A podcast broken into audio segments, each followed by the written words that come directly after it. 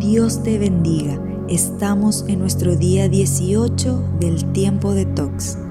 Juan 6:63. Solo el Espíritu da vida eterna. Los esfuerzos humanos no logran nada. Las palabras que yo les he hablado son espíritu y son vida. Jesús se refería a su propio sacrificio en la cruz. Entregó su vida derramó su sangre para limpiarnos y para darnos vida eterna. El factor más importante en este hecho histórico y trascendental es creer, creer y aceptar el regalo de salvación. Juan 6:47 Les digo la verdad, todo el que cree tiene vida eterna.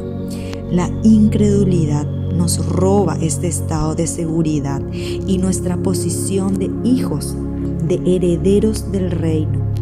Una persona que no tiene esperanza después de la muerte vive en angustia y desesperación. Vive con el temor y el pensamiento de que con la muerte todo se acaba o es el fin de esta vida. Sin embargo, quienes ponen su esperanza en Jesús y en su sacrificio pueden ver más allá de la muerte porque tienen la seguridad de la resurrección y la vida eterna. Pablo decía, para mí el morir es ganancia, porque entendía que la muerte no es el final, tampoco es un castigo para los hijos de Dios, es una graduación. Pasan de este mundo corrompido a una eternidad gloriosa con Jesús. Isaías 26, 19 pero los que mueren en el Señor vivirán. Sus cuerpos se levantarán otra vez. Los que duermen en la tierra se levantarán y cantarán de alegría, pues tu luz que da vida descenderá como el rocío sobre tu pueblo, en el lugar de los muertos. ¡Qué gran promesa! Empieza a contagiar esta buena noticia.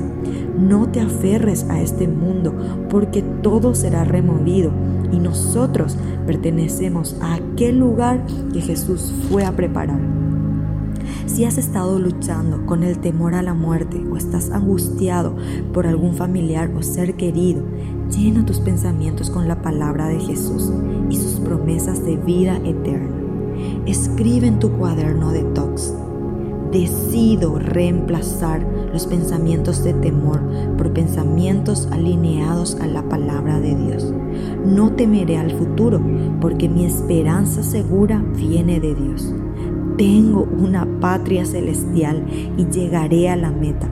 Recuerda que Jesús venció a la muerte y nos hizo partícipes de su resurrección.